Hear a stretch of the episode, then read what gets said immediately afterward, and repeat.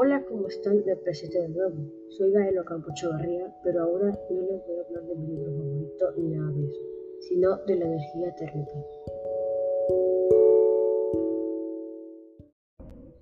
Bueno, pues la energía térmica es la parte de la energía interna de un sistema termodinámico en equilibrio que es proporcional a su temperatura absoluta y se incrementa o disminuye por transferencia de energía generalmente en forma de calor o trabajo, en procesos termodinámicos.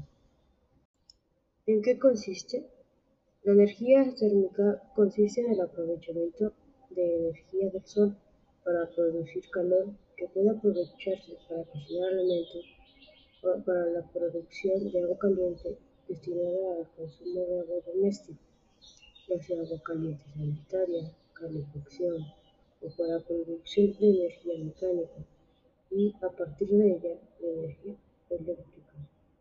Adicionalmente, puede emplearse para alimentar una máquina de refrigeración por absorción, que emplea calor en lugar de electricidad para producir frío con el que se puede acondicionar el aire de los locales. Existen colectores de energía térmica que están clasificados como colectores de baja, media y alta temperatura. Los colectores de baja temperatura generalmente son placas usadas para calentar agua. Los colectores de temperatura media usualmente son placas planas para calentar agua o aire para usos residenciales o comerciales. Los colectores de alta temperatura concentran la luz solar usando espejos o lentes y generalmente son usados para la producción de energía eléctrica. La energía térmica es diferente y mucho más eficiente. ¿En dónde podemos encontrar la energía térmica? La energía térmica, también conocida como energía calórica o calorífica, es aquella que se manifiesta en forma de calor. Es, sin embargo, producto del movimiento o la vibración de los átomos, por lo que se trata de una manifestación de la energía interna del sistema, que no es más que la energía cinética acumulada en las partículas. Ese tipo de energía se mide como las demás, en julios, conforme al sistema internacional, aunque también es usual hablar de calorías. La cantidad de energía calórica necesaria para elevar un grado centígrado un gramo de agua es 4,18 julios. También la encontramos al hervir el agua, tal y como dijimos anteriormente, al introducir calor en una llama dentro de un recipiente con agua. Las chimeneas no es más que un lugar en el que se mantiene una combustión de materia orgánica constante para que la energía calórica producida por el fuego irradie a las habitaciones conjuntas y mantenga caliente la casa. Los calentadores, útiles para mantener el agua a una temperatura ideal. Los calentadores eléctricos operan en base a un conjunto de resistencias metálicas que transforman energía eléctrica a energía calórica. El Sol. El, Sol es la más grande fuente de energía térmica de la que disponemos. La bomba atómica. Las centrales enérgicas nucleares no hacen sino producir reacciones atómicas en cadena. Los termos caseros. Un termo lleno de café caliente es ideal para observar la energía calórica que irradia la que conserva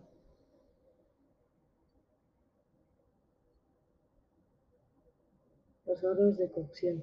Los hornos funcionan a partir de la concentración de la energía térmica para incrementar la temperatura y ejercer cambios en los alimentos, es decir, cocinarlos. El cuerpo humano. Las reacciones químicas que tienen lugar dentro de nuestro cuerpo, incluso la propia respiración, generan una cantidad de energía térmica que mantiene nuestra temperatura corporal alrededor de los 37 grados centígrados. Esa energía es perceptible y transmitible. De hecho, los abrigos funcionan impidiendo la fuga de ese calor a través de la superficie de la piel. La combustión de materia orgánica consiste en quemar madera, carbón u otras sustancias orgánicas inflamables, que es un método de obtención de energía térmica usual en la historia de la humanidad. De hecho, hoy en día ese calor se emplea para hervir agua, que a su vez moviliza las turbinas que generan la electricidad. El roce de las superficies. Pueden convertirse en energía calórica a menudo, como ocurre cuando frotamos repentinamente nuestras manos desnudas y sentimos cómo la fricción eleva la temperatura. Un motor en funcionamiento. Los motores de combustión interna generan energía térmica en abundancia, ya que la explosión, controlada en su interior, y el flujo eléctrico de muchas de sus partes, así como el movimiento constante de los pistones, transforman el calor en toda la energía que, que manejan. Un bombillo incandescente. El paso de la electricidad en el filamento de un bombillo incandescente produce luz, pero también produce calor. Por eso cuesta cambiar un bombillo que estuvo encendido mucho, mucho rato. Su superficie, superficie ha acumulado la energía térmica que irradia el paso de los electrones. La, fundición de los metales. En la metalurgia, los sólidos metálicos son trabajados, se exponen a temperaturas elevadísimas en grandes hornos de, de fundición para incrementar su energía térmica al punto de forzar, como ejemplo del agua, un cambio de fase. Así el metal deviene líquido y puede mezclarse o moldearse.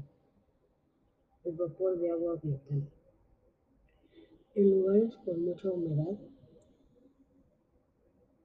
en el que el aire está cargado de partículas de agua, el calor se percibe mucho más que en lugares más secos, dando lugar a la sensación térmica elevada. Las aguas termales. Bajo la corteza terrestre hay aguas en depósitos sometidos a altas presiones y altas temperaturas, que al brotar hacia la superficie dividen aguas termales. Estos líquidos tienen tal energía térmica que pueden derretir capas heladas al llegar a la superficie, provocando grandes chorros de vapor, llamados geysers. ¿Cuál es el origen de la energía térmica? La energía calorífica o térmica se puede obtener de varias formas. Por naturaleza, por ejemplo, la energía geotérmica o la energía solar térmica. Por energía química, mediante una reacción química. Reacción exotérmica, como la combustión de algún combustible fósil, energía nuclear de fisión o de energía nuclear de fusión. A partir del núcleo de un átomo se obtiene una gran cantidad de calor. Energía eléctrica, por efecto Joule o por efecto termoeléctrico. Por rozamiento, como residuo de otros procesos mecánicos o químicos y por energía solar. ¿Qué usos tiene la energía térmica? La energía térmica se puede transformar mediante un motor térmico o en un trabajo mecánico.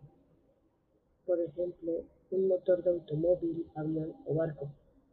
La energía calorífica se aprovecha de las siguientes formas.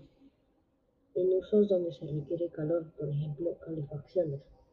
Conversión de energía mecánica, por ejemplo, en los motores de combustión. Transformación en energía eléctrica, por ejemplo, en las centrales térmicas. Conversión de energía calorífica a energía mecánica. Al calentar un gas a un volumen constante, aumenta la energía cinética promedio de las partículas que lo componen. Al mismo momento, el gas calentado aumenta la presión sobre las paredes del contenedor el gas ha adquirido energía potencial a nivel macroscópico. Entonces, el gas puede expandirse y ser capaz de realizar un trabajo mecánico, por ejemplo, en las máquinas térmicas. La energía potencial adquirida por el gas se debe a la energía térmica que se le suministra. El aumento de la energía térmica implica un aumento de la energía interna y de la temperatura. la historia de la energía solar térmica. Los primeros indicios que tenemos de la historia de la energía solar térmica se remontan a las civilizaciones griegas y romanas del siglo III a.C. e incluso antes. Durante esta época se tenía fuego gracias a la concentración de los rayos del sol. En sus rituales se empleaban antorchas que se encendían gracias a un recipiente de forma parabólica. En los días en los que hacía sol, se exponía este recipiente al sol.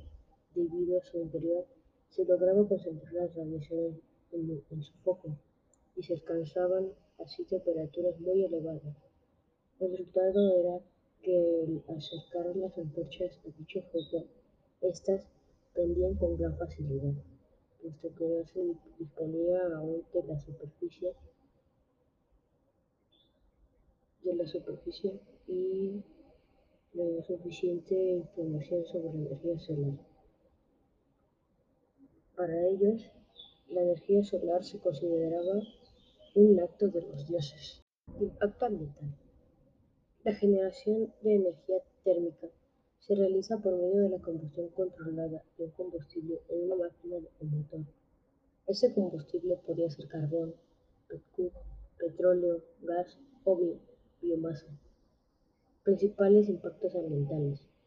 Uno de los principales impactos que tiene la generación de energía térmica es la emisión de, contaminantes atmosféricos, lo cual depende directamente del combustible que se utilice. Las principales emisiones de un sistema termoeléctrico son material particulado, dióxido de azufre, óxido de nitrógeno y monóxido de carbono. Para el caso de la combustión del gas natural, se genera principalmente óxido de nitrógeno. En el caso de, la quema de petróleos y carbones, se emiten todos los contaminantes antes mencionados. Para la quema de carbón y petro hay que considerar además las emisiones de metales pesados, tales como níquel y vanadio.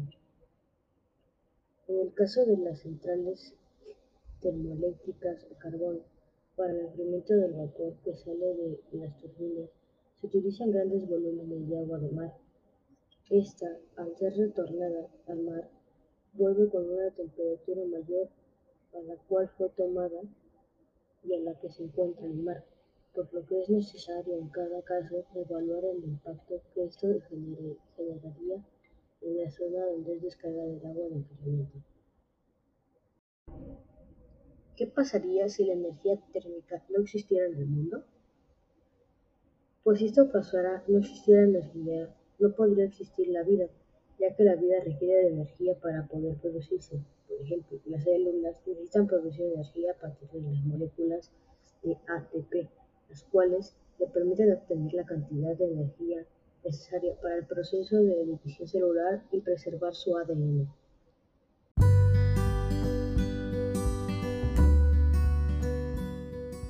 Y con esto concluimos lo que viene siendo la introducción hacia lo que es la energía térmica. Espero que les haya gustado, muchas gracias por su atención y nos vemos hasta la próxima. Adiós.